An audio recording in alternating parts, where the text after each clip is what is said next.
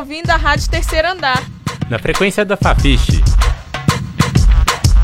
Eles são muitos, mas muitas vezes invisibilizados. No Brasil, cerca de 45 milhões de pessoas têm algum tipo de deficiência, segundo o último levantamento do IBGE censo do Instituto Brasileiro de Geografia e Estatística. Essa expressiva parcela de 24% da população tem direito ao acesso ao trabalho, à cidadania e à educação. Mas será que esses direitos são realmente garantidos? A que pé estamos quando falamos de inclusão? A Web Rádio Terceiro Andar conversou com um jornalista e colunista da Folha de São Paulo, Jairo Marques, sobre essas e outras questões relacionadas à diversidade. O jornalista esteve na UFMG nesta quinta-feira, onde ministrou a palestra Diversidade e Inclusão um olhar para o século XXI. Para os que ainda não conhecem, Jairo Marques se formou em jornalismo pela Universidade Federal de Mato Grosso do Sul e cursou pós-graduação nessa área pela PUC de São Paulo. Ele já foi professor de jornalismo da Universidade Metodista de São Paulo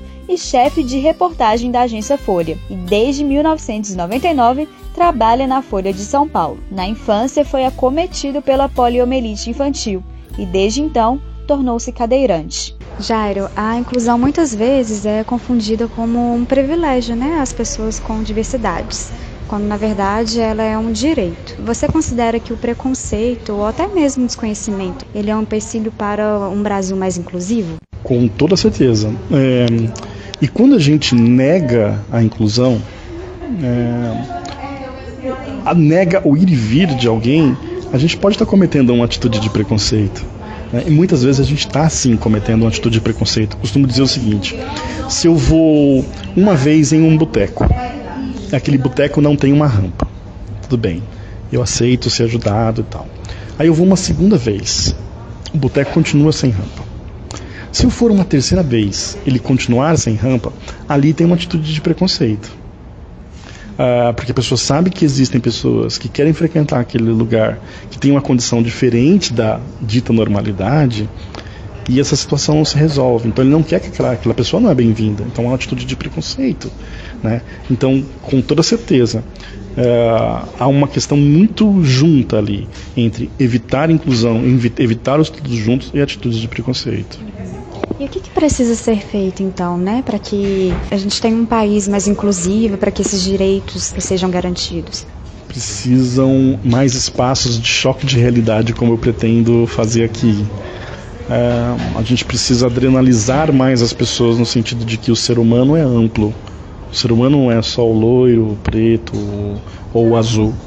O ser humano é multicolorido, né?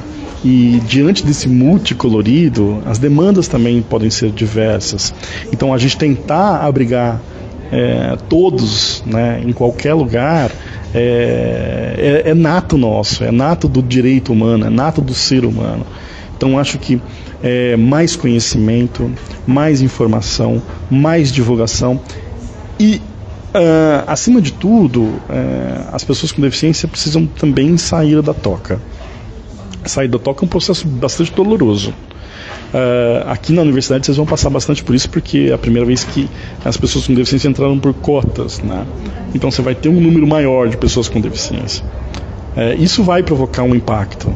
Né? Então é uma conjuntura de fatores, mas uh, eles precisam ser mais energizados, mais elétricos na sociedade gente estava falando de informação. Qual que é o papel que você atribui à mídia, né, para informação, para conscientização e como que você avalia esse papel, você como jornalista? É, o papel da imprensa ele é fundamental. E até hoje, se a gente analisar bem, é, a inclusão e a pessoa com deficiência não é uma pauta ela é um ocasionalmente ela aparece na mídia. Ocasionalmente o debate acontece. Mas o Brasil é, ainda não enfrentou é, isso como uma questão por exemplo como o preconceito racial como a violência de gênero é, como o acesso às mulheres. Então é, a inclusão da pessoa com deficiência ela está para trás disso. Então a gente precisa cada vez mais empurrando para que isso vire uma pauta do jornalismo, da comunicação. Porque é com informação que as pessoas vão mudar de atitude, vão se conscientizar mais e vão agir mais, né? Você tem percebido aí uma mudança de atitude né, em relação à inclusão das pessoas com diversidade física, sensorial e intelectual? Isso, isso sem dúvida. Os espaços hoje, em diversos lugares, para debater, uh, para saber como fazer, né, como se as pessoas, como se o ser humano tivesse um manual, mas tudo bem, uh, eles são muito mais amplos hoje.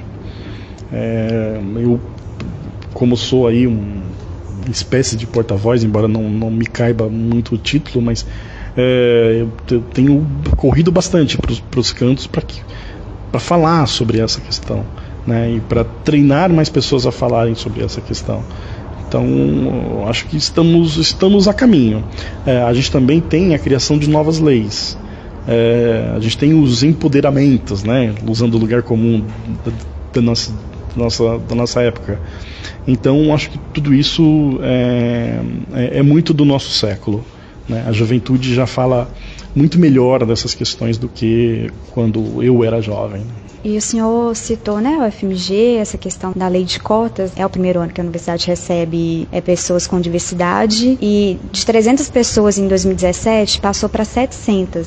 Mas se a gente for pensar no número de vagas que tem na universidade, que é cerca de 6 mil, é um número ainda pouco expressivo. O que, que, é preciso ser feito para que mais alunos né, com diversidades venham para a universidade? Olha, é, eu concordo com você da questão da expressividade diante do todo.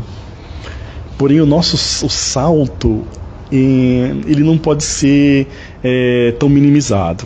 Eu digo isso porque eu estava na, há 20 anos eu estava na universidade eu era o único cadeirante de uma universidade pública e federal, é, no caso da Federal de Mato Grosso do Sul. É, e assim, pessoas, a gente não via pessoas com deficiência, eu era como um bicho raro, um marciano. A gente já está falando agora de 700 pessoas. Então, me dá uma emoção, assim, sabe? Me dá um, uma realização. Eu concordo com você que esse número ainda parece tão pouco diante do, dos milhões de pessoas com deficiência, das milhares de pessoas com deficiência no Brasil, e inclusive em Belo Horizonte, Minas Gerais e tudo mais.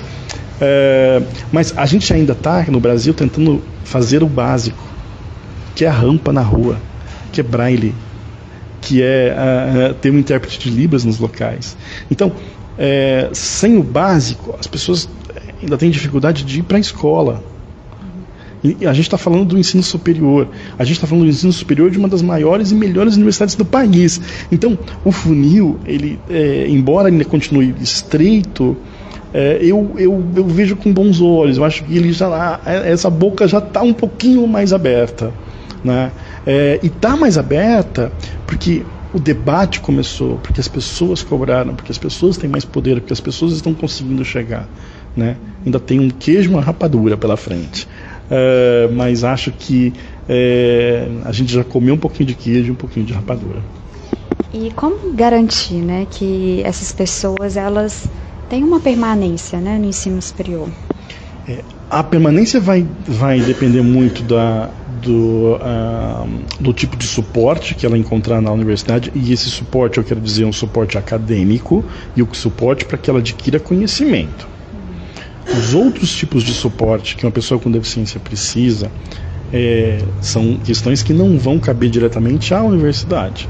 Né? Como ele vai chegar, uh, se a calçada da rua que ele mora, não, isso os outros agentes públicos vão ter que tomar conta. É, mas eu acho que no, uh, e, e, pra, e, e, a pessoa com deficiência também precisa ter o seu, a sua contribuição nisso. Ela também precisa ter o seu. Não vai adiantar ela achar que, ó, oh, puxa vida, vai tudo ser maravilhoso, vai ter uma limusine para me buscar em casa. Isso não vai acontecer. Né? Ela também vai ter que continuar, vai ter que trilhar o seu caminho como qualquer estudante universitário. É, que estuda à noite, que trabalha de dia, que enfim. Uh, agora, o que eu acho que é, o que vai mesmo determinar se essa pessoa ficará ou não é o nível de suporte que ela vai ter para adquirir esse conhecimento. Que, vamos, vamos ser justos, nem são assim é, grandes empreitadas necessárias para que todo mundo consiga estudar com dignidade. E depois o mercado de trabalho, né? A gente sabe que a acessibilidade né, às empresas ainda é uma questão que precisa ser melhorada. Aí como que você vê essa questão? É. Há um grande chororô medíocre na minha avaliação das grandes empresas, das companhias, de que a pessoa com deficiência não tem qualificação. É, bom, então a gente está mostrando que, bom, vocês estão dizendo que não tem qualificação, agora há uma ação é, do poder público, uma ação nacional do poder público para que essas pessoas se qualifiquem. E se qualifiquem nas melhores instituições desse país, que são as universidades federais. Uh, então, é, acho que a pressão natural das coisas, né, é, vão fazer com que o país cumpra o que deve fazer, que cumprir a lei de cotas, que as empresas ainda tergiversam para cumprir.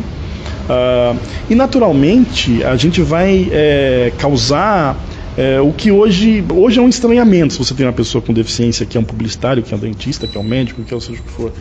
Esse estranhamento com a maior quantidade de pessoas estudando, ela vai diminuir. Uh, e diminuindo o estranhamento, eu tenho convicção de que aumentam as chances das pessoas. Né? O que barra o acesso, que é a primeira pergunta que você fez, muitas vezes é o preconceito. É você colocar no outro uma incapacidade que não é dele, e sim é sua, e sim é do ambiente. É, você fala muito do protagonismo da pessoa com diversidade física, né? Como que seria esse protagonismo? Eu acho que é, o, o, protagonismo da pessoa com deficiência tem a ver muito com as atitudes que você toma. É, a gente ainda tem um, um, uma, uma, forte influência no Brasil da pessoa assumir o papel de coitada, né? de que assumir o papel de que ela precisa de ajuda para tudo. Não sei se é bem assim. Acho que a gente já tem hoje tecnologia, a gente já tem equipamentos que favorecem muito a independência das pessoas. Então, é, é você se impor diante da sociedade, você conhecer os seus direitos, é, você ir atrás do que lhe é direito, é, te dá um papel de protagonista da própria vida. Nem sempre isso é fácil, é, mas eu acho que é muito possível. É, hoje eu pretendo apresentar para as pessoas uma série de casos em que é possível e que foi desafiador. Uh, então acho que hum, acho que é um pouco disso. Acho que eu vou mandar, eu vou mostrar bastante empoderados hoje na minha conversa. Tá certo, Jairo. É, você gostaria de acrescentar alguma questão que eu não perguntei? Não, acho que só acrescentar que eu acho que hum, é, fiquei bastante honrado de estar aqui, né? Eu acho uma iniciativa é, corajosa da universidade trazer um cara que é, como eu que é, tenho a fama de ter polêmicas aí avolumadas pelo meu discurso, é, pela forma com que eu me expresso muitas vezes, mas eu acho que é, então isso, isso me envaidece e aumenta a minha responsabilidade e me deixa feliz. Seja bem-vindo, então, Obrigado. O jornalista e colunista da Folha de São Paulo abre a série de seminários Viver o FMG. O evento é dedicado, sobretudo, aos calouros da graduação. Repórter Carlos Camiliati para o Web Rádio Terceiro Andar.